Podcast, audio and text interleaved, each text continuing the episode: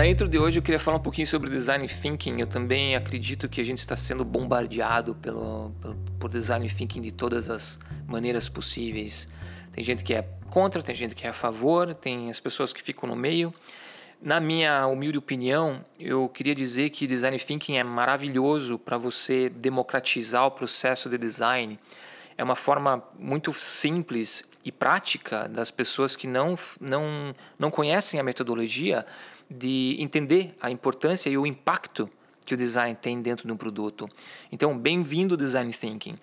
Mas no teu processo diário é mais o processo é mais caótico, ele não é tão bonitinho quanto você vê nesses artigos e nesses gráficos que estão sendo distribuídos por aí.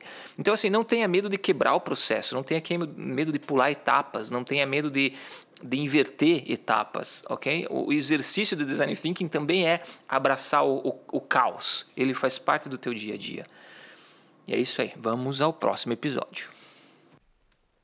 Pessoal, hoje temos o Bruno Berger aqui com a gente, a VP de Design da Gladly, morando lá no West Coast dos Estados Unidos, lá em São Francisco. E o VP, o, VP, o Bruno tem um, tem um currículo invejável. Ele trabalhou na Google, no YouTube, uh, trabalhou no Chrome, uh, foi Head de Product na, na House, que é uma das startups dentro da Expa, e hoje está tá praticamente comandando o design dentro da Gladly. Uh, Bruno, seja bem-vindo à Expatria, é um prazer falar com você. E eu queria que você começasse com uma breve introdução sobre você mesmo, como é que você acabou na área de design e como é que você chegou aqui nos Estados Unidos. Prazer estar aqui, Al.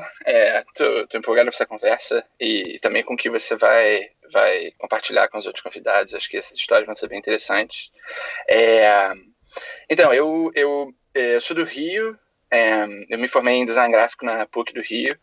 E o meu interesse por design veio desde, desde novo, assim, acho que eu comecei a fazer... A primeira, a primeira vez que alguém me pagou para fazer um site, eu tinha uns 13 anos de idade.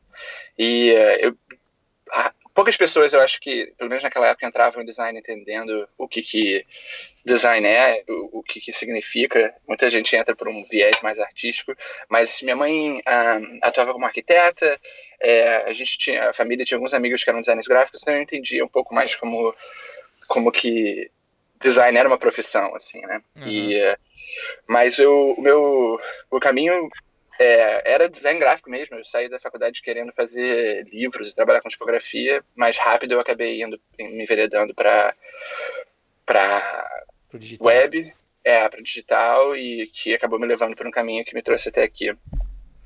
E você, como é que foi tua primeira, como, como é que foi, como é que aconteceu? Você estava trabalhando no Brasil, é, eu vi que você trabalhou na Globo também por algum tempo, né, anos e anos atrás. É, eu estagiei na Globo, na Globo TV mesmo, com é, fazendo motion graphics. É. Tá. E como é que foi o teu primeiro contato com, eu não sei, você aplicou para um trabalho aqui, alguém te contatou daqui dos Estados Unidos? Como é que foi o processo para você colocar teus pés? É, aqui? então, o processo foi, é, foi, foi bem deliberado. Eu queria uma coisa específica, ou, ou eu queria sair do, do, do país para ter uma experiência fora, mas o caminho que acabou acontecendo foi, foi diferente. Eu posso contar um pouco da, do, do, processo, eu acho que é importante. Eu acho que o, o, dia que, a gente, que eu meio que decidi isso, eu estava conversando com a, com a minha esposa, que na, na época minha namorada, e a gente sempre conversou de morar fora do, do, do uhum. país e tal. Sempre teve uma experiência assim, de, de vida. E é, aí a gente falou, não, vamos, vamos tentar fazer isso, vamos ver o que acontece. E eu, eu, sabia que o que eu fazia poderia me levar para fora. Aí eu comecei a escrever um blog em inglês, um pouco para praticar a língua em si, é, mas muito para poder, meio que para fazer fly paper, assim, né, como uhum. fala em inglês, para ter uma, uma chance de pessoas acabarem me achando, é, para é, desenvolver uma certa confiança em mim.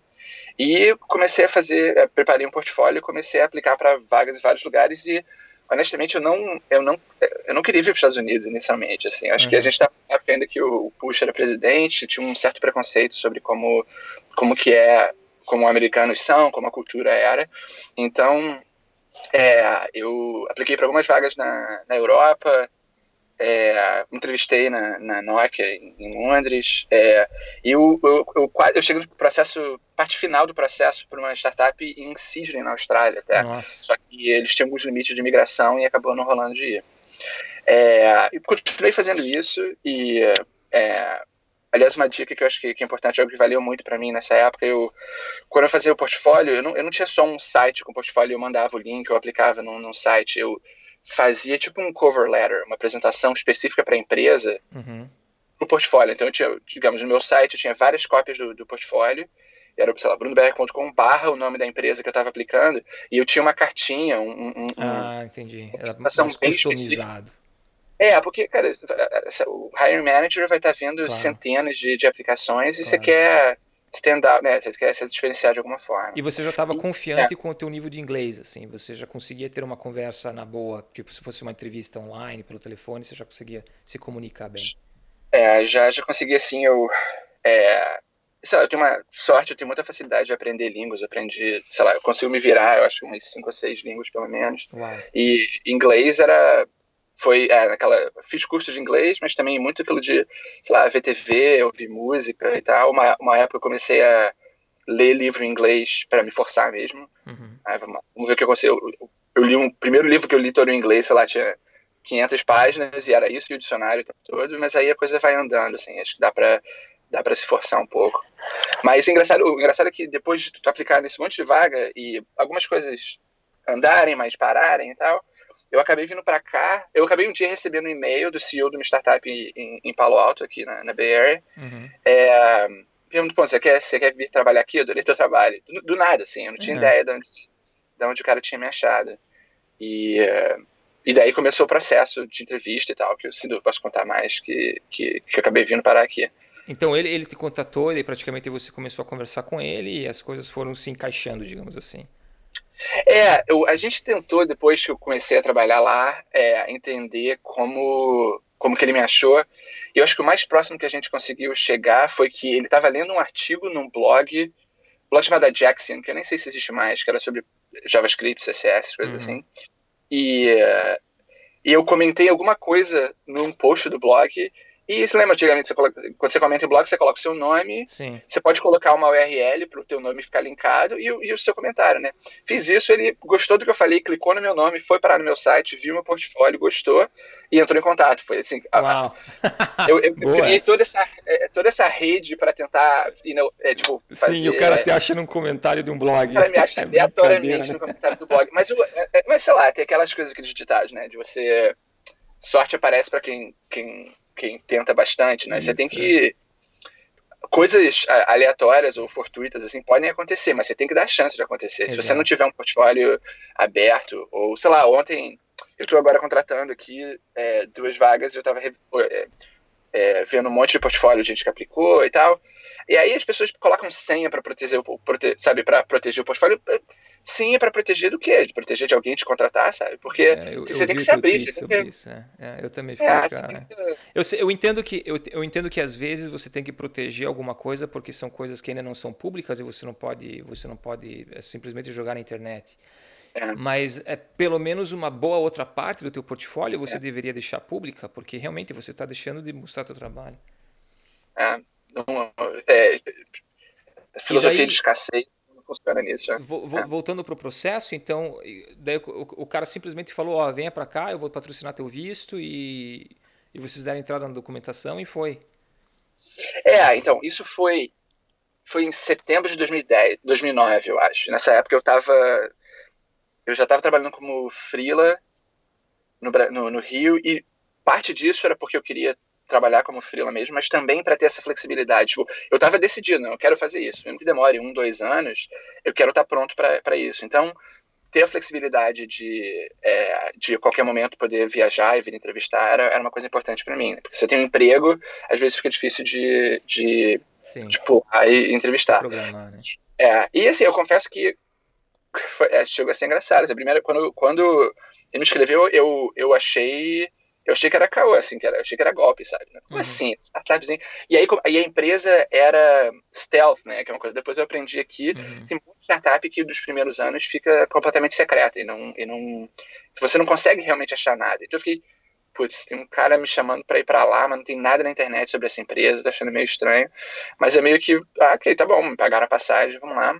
o processo de entrevista foi meio diferente, não acho que outras, outras empresas fazem isso, mas eu vim para cá e fiquei umas duas semanas trabalhando com eles. Assim. Eles pegaram, pagaram um hotel para mim, é, perto do escritório, e aí eu, é, teve entrevistas formais, mas eu também estava trabalhando com eles uhum. é, dia a dia, assim, participando de brainstorm. E não, é, não era responsável por tocar nenhum projeto, mas era uma chance de eles avaliarem como, como eu estava, né, como eu encaixaria na equipe. Sim.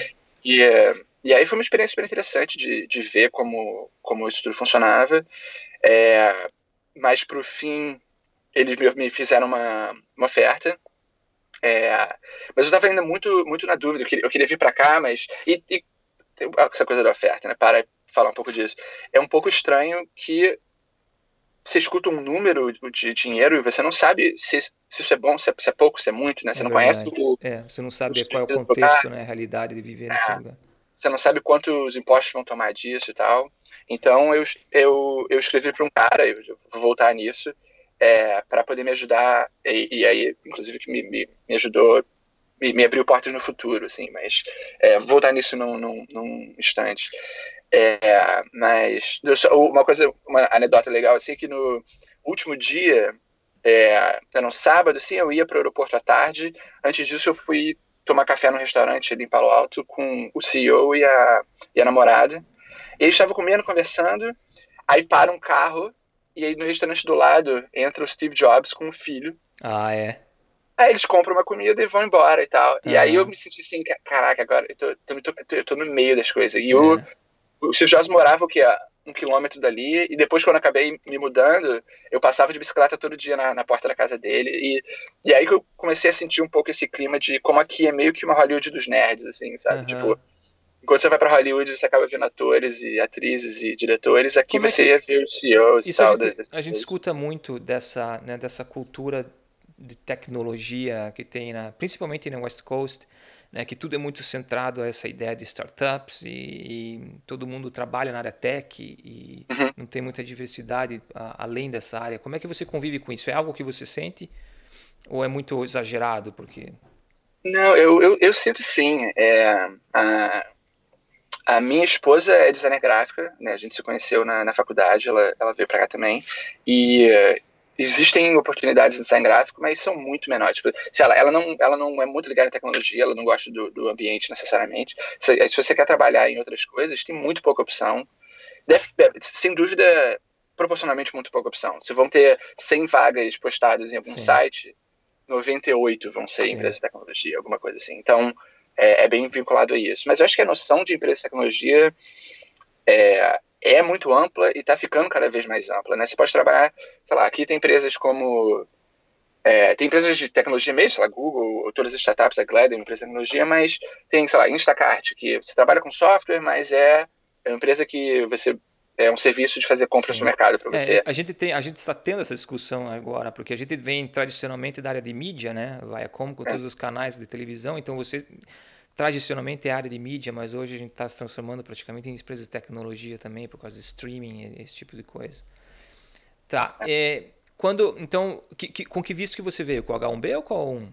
Fui com, com H1B. H1B. É, eu vim com H1B e é importante dizer que isso foi em 2009, 2010 e o volume de imigrantes vindo para cá era muito pequeno, assim. Eu não, eu não, sou, não vou dizer que eu, que eu vim antes de uma onda, alguma coisa assim, mas fez uma diferença enorme. Uhum. É, porque a gente aplicou para o H1B okay, em meio de outubro, e aí saiu em dezembro, aí eu trabalhei remoto para eles um pouco e me mudei em fevereiro. Isso foi tranquilo, assim, não teve, não tinha estresse com isso, era só pagar. Uh, Sim, pagar, fazer o processo e... É, Hoje em dia tem uma loteria, né? Tem uma quantidade de é. gente absurda aplicando, uhum. então a, a noção de. A não, é impossível hoje em dia você entrevistar em setembro e conseguir um H1B em outubro. Você tem é. que ter tá com tudo pronto desde muitos meses antes e tal para poder para poder conseguir. É verdade. Tá, e depois que você chegou então já com o teu visto em ordem, é, como é que foi o esquema de adaptação? Achar lugar para morar, é, é. se adaptar no dia a dia mesmo, é, contato com família, como é que foi acontecendo? É, então, eu cheguei, a gente teve, tinha um, a empresa tinha alugado um apartamento pra gente por umas duas, três semanas, é, a gente foi procurar apartamento, é, posso entrar, eu sei que é um nível de detalhe bem prático, assim, né, e, então, é, não a noção de fiador aqui não existe muito, né, então é uhum. é meio você, o que é bom, porque para imigrantes é muito bom, você pode chegar aqui e basicamente pagar. Você paga um depósito, né? Você paga, digamos, uhum. uma vez e meia o, o aluguel é, para poder dar uma certa garantia pro, pro, pro proprietário que se você não pagar, você vai embora. E a gente foi morar essa empresa em Palo Alto, que é, que é uns 40 minutos ao sul de São Francisco. E aí eu nunca eu não queria morar no subúrbio, em cidade pequena, mas eu também não, não, tinha, não teria paciência de ir voltar de São Francisco uma hora, uma hora e meia todo dia, que o trânsito é brabo. Então a gente acabou morando em Mountain View, que é, que ali pertinho, assim. Aí é, esse processo de tem, você, você, acha muito apartamento disponível é, online, Craigslist, assim, site de, uhum. de anúncio. Nessas áreas mais suburbanas, na minha experiência, sub, e subúrbio aqui é, é, rico, é importante dizer isso, né? Uhum. Aqui é, é a estrutura urbana invertida em relação a, a um país como o Brasil. É, frequentemente quem mora mais longe da cidade é o pessoal de mais, de mais alta renda. Mas nos subúrbios aqui tem muito é, apartment complex, que eles chamam, que são Sim. blocos enormes de, de casas e apartamentos que empresas são, são donas. E aí o processo de alugar dessa forma é muito mais fácil, muito otimizado e tal. Então, tendo tendo o dinheiro para poder pagar, que é, que é, acho que é a principal questão, é. não é muito difícil é, conseguir isso. Se depois você montar um apartamento, aqui tem coisa, tem tipo a IKEA, por exemplo, você consegue montar um apartamento de um quarto com 2 mil dólares, tendo absolutamente todos os móveis e copos e garfos, né, essas Sim, coisas. Assim. É, exatamente. A vida é bem fácil. E daí, é, durante o dia a dia para vocês foi, foi, foi, você vê, vê você e a sua e a tua namorada na época, você, vocês ainda não tinham filhos? A gente se casou logo antes de vir, é, logo antes de vir, até a gente estava junto há um tempo, mas também por causa do o visto afetou um ah, pouco sim, isso. é verdade. É, o, o, senão ela não, não teria ela teria que vir com visto de turista, teria limite de três meses aqui. Né? Ela, ela veio o visto H4. Isso e era, e era, foi bem restritivo, porque o visto H4 não permite. É, o visto H4 é um visto de é, esposa ou marido de alguém que está vindo com H1B. Ele não permite é, a pessoa trabalhar é, nada. Sim. Você não pode ganhar renda. Tecnicamente, você não pode ganhar renda em nenhum lugar do mundo. É um bicho extremamente restritivo. Uhum. Então, é, por, por, nos primeiros anos, isso foi, foi bem complicado para ela e afeta né, muito a, a, dinâmica da família Sim, e tal. com certeza. É, é. E a, em relação à adaptação, é, a gente veio numa de explorar muito, né? Então, sim, é tudo diferente, mas a gente queria provar o máximo de tudo, de descobrir. Então, é, todo fim de semana a gente pegava o carro e ia para alguma cidadezinha diferente para conhecer o que, que era. A gente tentava comer.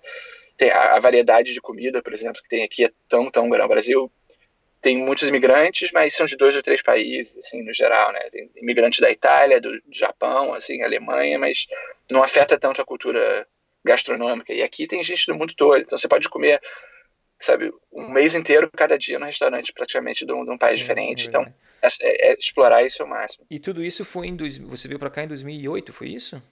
Em 2010. 2010. Cheguei aqui quase exatamente oito anos, fevereiro de 2010. E, em todo esse tempo aqui, nesses oito, oito anos que você está aqui, o que, que, o que mais te, te, incomoda de viver nos Estados Unidos? É, é, a gente fala isso um pouco agora. Gente, o, acho que o que mais me incomoda é, são, acho que, um, a, a disparidade entre o quão rico o país é e quão pobre certos, certos recursos são. A questão de saúde, né, do, de o quão caro é seguro-saúde e os custos é. de saúde. Aqui, é, a gente teve uma filha há um ano e meio atrás e os custos de um parto, assim, mesmo você tendo um plano de saúde excelente, são altíssimos.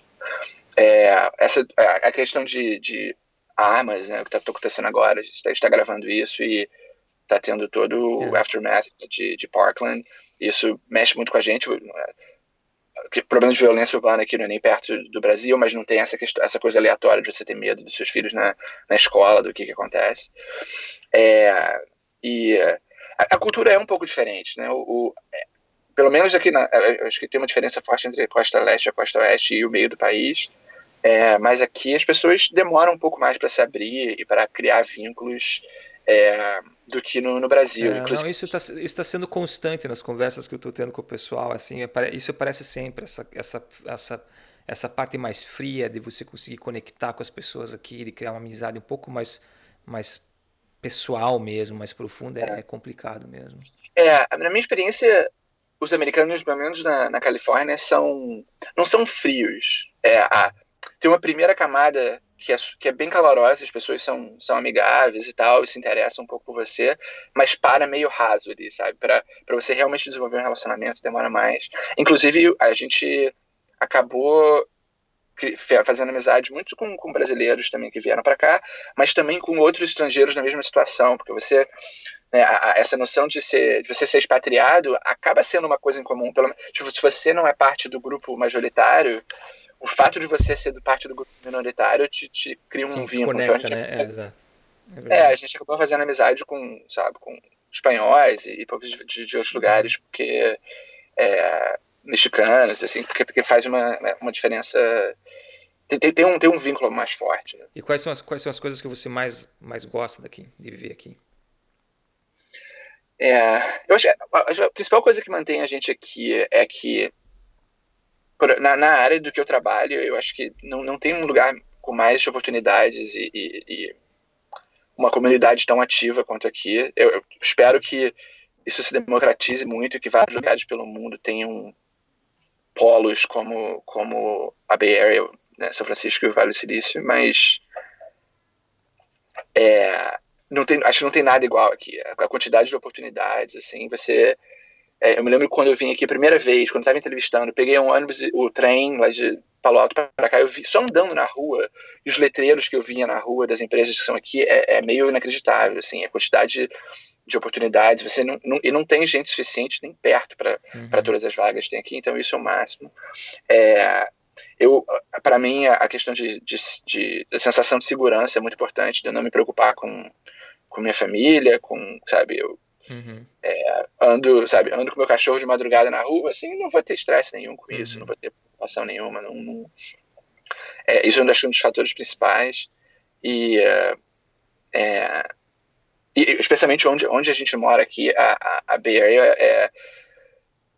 Eu sou extremamente adaptado ao clima, acho que tem muitos brasileiros que não conseguem lidar. Aqui não é nem perto de Nova York e outras áreas em relação a frio. Hoje está um dia mais frio assim, em anos, está sensação térmica de 3 graus, alguma coisa assim, e uhum. as pessoas estão morrendo de frio. Mas normalmente o tempo é ótimo e tem muitos parques e praias e coisas assim. É, a qualidade de vida é, é, é, muito boa no dia a dia, é um ritmo uhum. mais tranquilo e. É, 3 graus, 3 graus no inverno aqui em Nova York, a gente está dando pulinho da alegria. Exatamente. Aqui tá. A rua tá vazia. Assim, é, tá nossa senhora, aqui o, o inverno judia da gente aqui. É. Tá, vamos, vamos, vamos então tentar voltar um pouco mais para mais focado um pouco na área de design.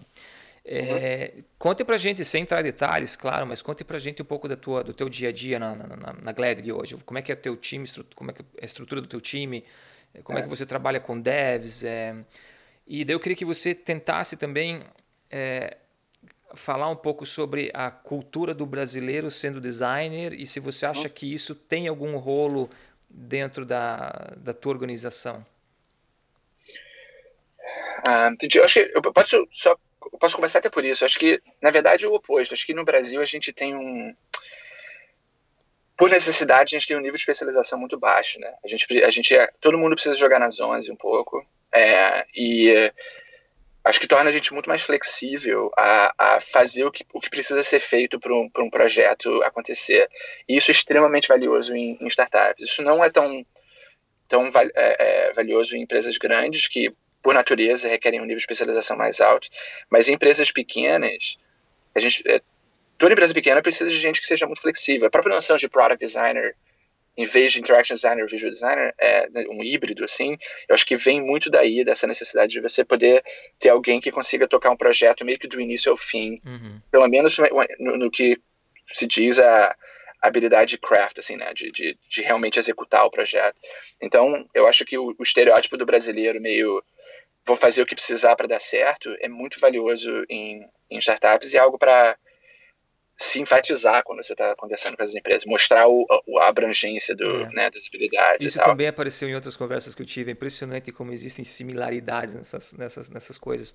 Praticamente, acho que todo mundo tem essa essa visão do brasileiro, que o brasileiro vai lá e resolve mais facilmente. A gente, talvez pelas dificuldades e pela falta de formação é, é. mais acadêmica, né? A gente vai lá e tenta resolver no dia a dia e vai atrás e corre e, e entrega. É. Mas desculpa, vai lá. É. Não, claro, claro. Eu acho que também culturalmente, a minha experiência é que, pelo menos aqui, as pessoas adoram o, o quão calorosos brasileiros são, assim. É, eu já trabalhei é, com um brasileiro, já tive brasileiros na minha equipe, um, inclusive um amigão meu que veio trabalhar comigo é, quando estava na Lookout, e eu sou brasileiro, mas eu, sou, sou, caloroso e tal, aperto a mão das pessoas e tal, mas ele é aquele que abraça e tal. É. Todo mundo amava isso, assim, era uhum. muito legal. E, e, eu acho engraçado como frequentemente tem americanos que precisam de qualquer desculpa para poder dar um abraço no outro, assim. É. Que é, faz uma carência emocional de, de, como eles são criados, que é, isso é muito. Eu, eu acho que na verdade não tem. Eu não vejo desvantagem nenhuma em, em como um brasileiro opera, seja estereotipicamente ou, ou, ou realmente no geral é, num ambiente de startup. Eu acho que é super valorizado e é ótimo. Como é que é a estrutura do... É, desculpa. É, é, a, a Gladly é uma empresa pequena ainda, a gente tem 60, talvez 65 pessoas, está começando a crescer mais rápido agora. A equipe de design é pequena ainda. É, eu toco, tem dois é, product designers, é, eu não sei se precisa explicar. Design de produto no Brasil, frequentemente, é, é, são de produtos industriais, aqui chama de product designer, são pessoas que têm essa habilidade híbrida entre design de interação e visual. Uhum. É, e uh, são dois, eu estou contratando mais duas pessoas agora. O escopo de design aqui é, é bem abrangente, então é, tem toda a parte do produto em si, óbvio, e a maior parte da equipe vai, vai continuar focada nisso, mas a parte de marca e, e marketing, e especialmente no nosso caso de suporte a vendas também, é, é, é responsabilidade da, da, minha equipe. Então, é, desenvolver a linguagem visual da empresa como um todo, o site, legal, legal. É, colateral é, é, impresso e como a gente vende software para enterprise, para empresas muito grandes, o processo de venda é muito burocrático. Muito pessoal. Não, burocrático pode ser uma forma de olhar, mas na verdade é muito é, intenso. Então não é você. Uma, sabe, se você se, se é um SaaS, tipo, para empresa pequena e média, normalmente você tem um site, e aí alguém da empresa vai, olha, cria uma conta, começa a trabalhar. No nosso caso, você tem que conversar e vender para as pessoas ao longo de, de, meses, assim. Então tem apresentações, tem. É, é, na verdade, a forma como a gente faz é, é o máximo, porque a gente às vezes faz camisetas criando uma marca é, para tipo como, como, que é? A Gladly junto com o cliente a gente cria um conceito cria uma marca uhum. para poder abordar eles porque vale a pena. Se você fizer um contrato de sabe de milhões de dólares vale investir Sim. tantos mil nesse processo assim. Eu, a apresentação e, e, como a gente responde a, a RFPs então tem toda uma, uma uma área grande de design ali que que, uhum. que é envolvida nesse processo. E, e só, e mais, só, só mais um ponto. É, além disso a forma como eu abordo design é que design, por mais que o resultado normalmente seja visual no, dia a dia, design é uma forma de você resolver problemas. Então, a, a minha função aqui é bem horizontal e envolve ver como a gente pode ser mais produtivo com uma perspectiva de design. Então, isso envolve, eu trabalho com RH para tornar a experiência de quem está sendo entrevistado e depois de entrevistado de começar na empresa, como tornar essa experiência melhor com uma Sim. perspectiva de design. Sim. Entendeu? Como tornar Legal. o processo de vendas mais é uma, é uma cultura de design dentro da empresa mesmo, não é simplesmente entregar um folder ou um site, né? Você tá Não, não, é, é bem focado em, em processo, assim. Eu fiquei é, curioso vendo vendo teu vendo teu currículo, eu fiquei curioso ah, para saber uma coisa. O que que levou você a sair de uma empresa que praticamente todo mundo quer trabalhar, que é o Google, é. para para uma startup? É, então, eu, eu já eu trabalhei em startups praticamente o tempo todo que eu estava aqui, né? De, desde, que eu, desde que eu vim no Brasil. E no Brasil eu trabalhei em empresas pequenas. É, eu fui para o Google para ver, para ter essa experiência de como era uma empresa maior. E é, é, também eu estava num momento de vida com a minha família que eu queria uma coisa um pouco mais as pessoas falam estável, mas é menos estável. É mais que se eu, se eu não tivesse envolvido nas coisas no dia a dia, que a empresa ia, ia estar bem. Quando eu estava no House, eu estava tocando a empresa, uma empresa de três, quatro pessoas. Se eu faltasse dois, três dias, a empresa estava profundamente Sim. afetada. Trabalhando no Google, era um de milhares e, e, e, se eu não aparecesse por um tempo, né, é, uh, não, ter, não, teria, não teria problema. Sim. E, uh, e a, a experiência lá foi interessante de que é, básica, então, até falar bem pessoalmente qual foi a minha perspectiva. Eu estava pensando, eu vou ter uma filha, é, eu quero poder me dedicar o máximo possível a ela, é, e eu não vou conseguir tocar fazer trabalhar no startup que demanda muito de mim e trabalhar numa e, é, e ter, ser um, um, pai presente em casa, né? Tem que equilibrar isso um pouco melhor. Então eu achei que se eu fosse para uma empresa maior, eu ia ter toda essa flexibilidade, é o caminho que muita gente faz. Só que o dia a dia para mim não foi tão recompensador quanto eu esperava. Como eu falei antes, eu tenho um perfil muito generalista, eu tenho um eu gosto das coisas acontecerem num ritmo muito rápido e eu me importo profundamente com em, em trabalhar no processo e na comunicação e na cultura da empresa e como as coisas acontecem. Uhum. Tipo, é, mais do que fazer o produto, eu, eu, sou, eu me interesso muito em fazer a máquina que faz o produto. Né? Como que a gente cria essa empresa, essa cultura que cria produto, que, que, executa e tem ideias ótimas o tempo todo. E o Google é uma empresa muito grande, com uma cultura muito estabelecida, com papéis profundamente especializados. Então, o, o, o a abrangência do, do, meu trabalho lá acabava sendo muito restrita. E e aí acabou tendo a inversão do que eu esperava, de que eu estava indo para o trabalho outro dia. A empresa é maravilhosa, não tenho do que reclamar. Uhum. Funciona bem para dezenas e centenas de milhares de pessoas, mas eu não estava muito, não estava me, me, satisfazendo no dia a dia. E aí acabou tendo, poxa, eu saí de casa, peraí, eu vou, eu vou passar o dia inteiro longe da minha filha para quê mesmo? Para algo que não está me satisfazendo, que não está uhum. me trazendo, é, é, que eu não estou aprendendo como eu queria, não estou crescendo como eu queria.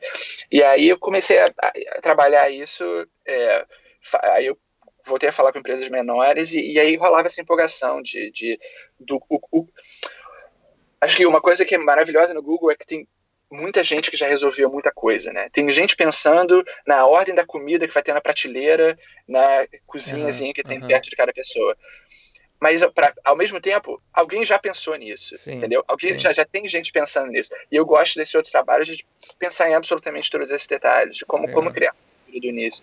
E aí por isso que eu acabei voltando para o mundo startup e, e esse, esse o, a minha função atual é super abrangente dessa forma. É, é pensando em todos esses fatores. Faz sentido? Agora, agora ficou muito claro, muito claro. Muita boa explicação. Obrigado.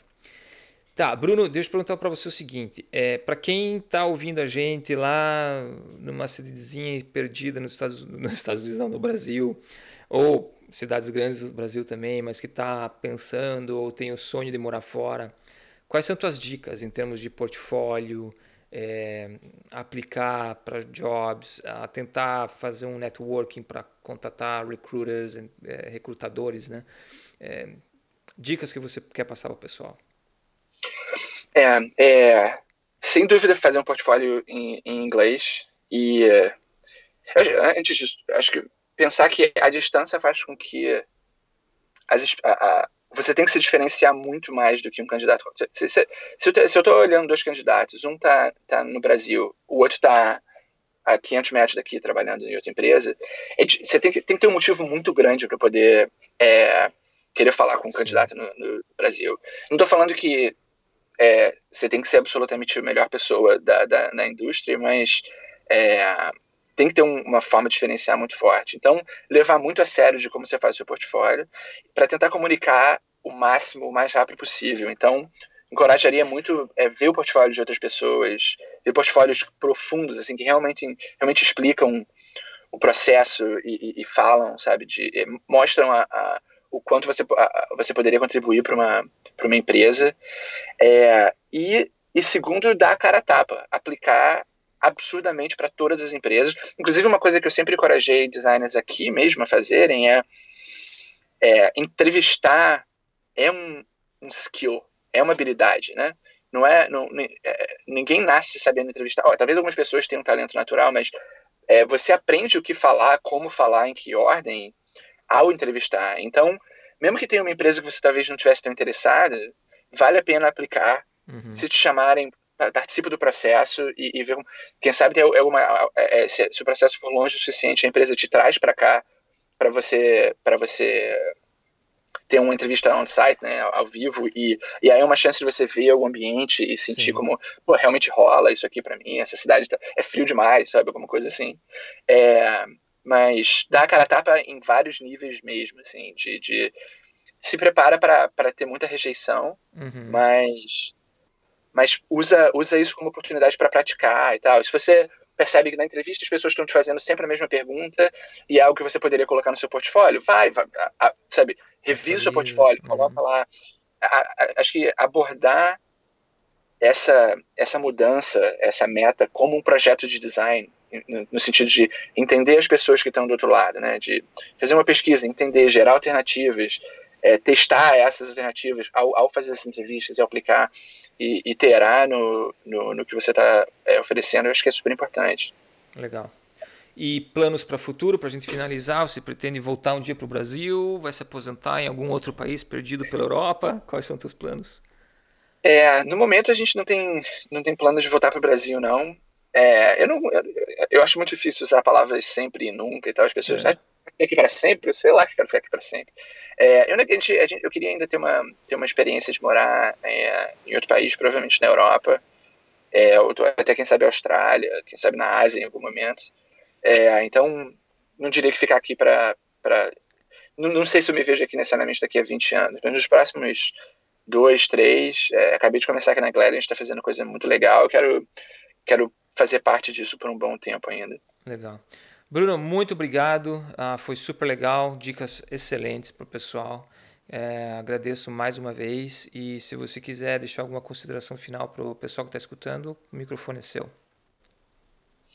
Ah, não, eu acho que para quem está interessado em fazer isso, eu acho que vale muito a pena. Eu acho que também vale abordar como algo para se testar. Não precisa pensar, ah, eu vou morar para sempre em outro lugar. Vem, vê como é que é, fica um é. ano, volta.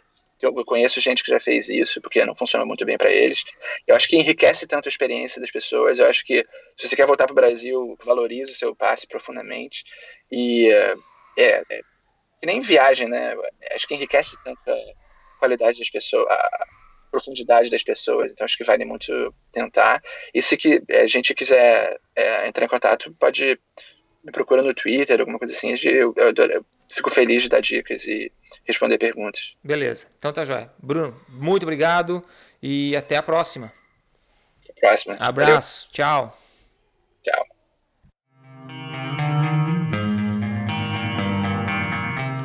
É isso aí, pessoal. Essa foi a nossa conversa com o Bruno. Espero que vocês tenham gostado. A próxima, o próximo entrevistado é o Harrison dos Santos. Ele é design lead na Elephant aqui em Nova York. Ele já trabalhou na WorkCo, onde ele trabalhou com clientes como Facebook, American Express, nas, na FNASCA, Satin Sat. Também é uma pessoa com bastante experiência, vai ter um monte de dica para vocês. Até a próxima!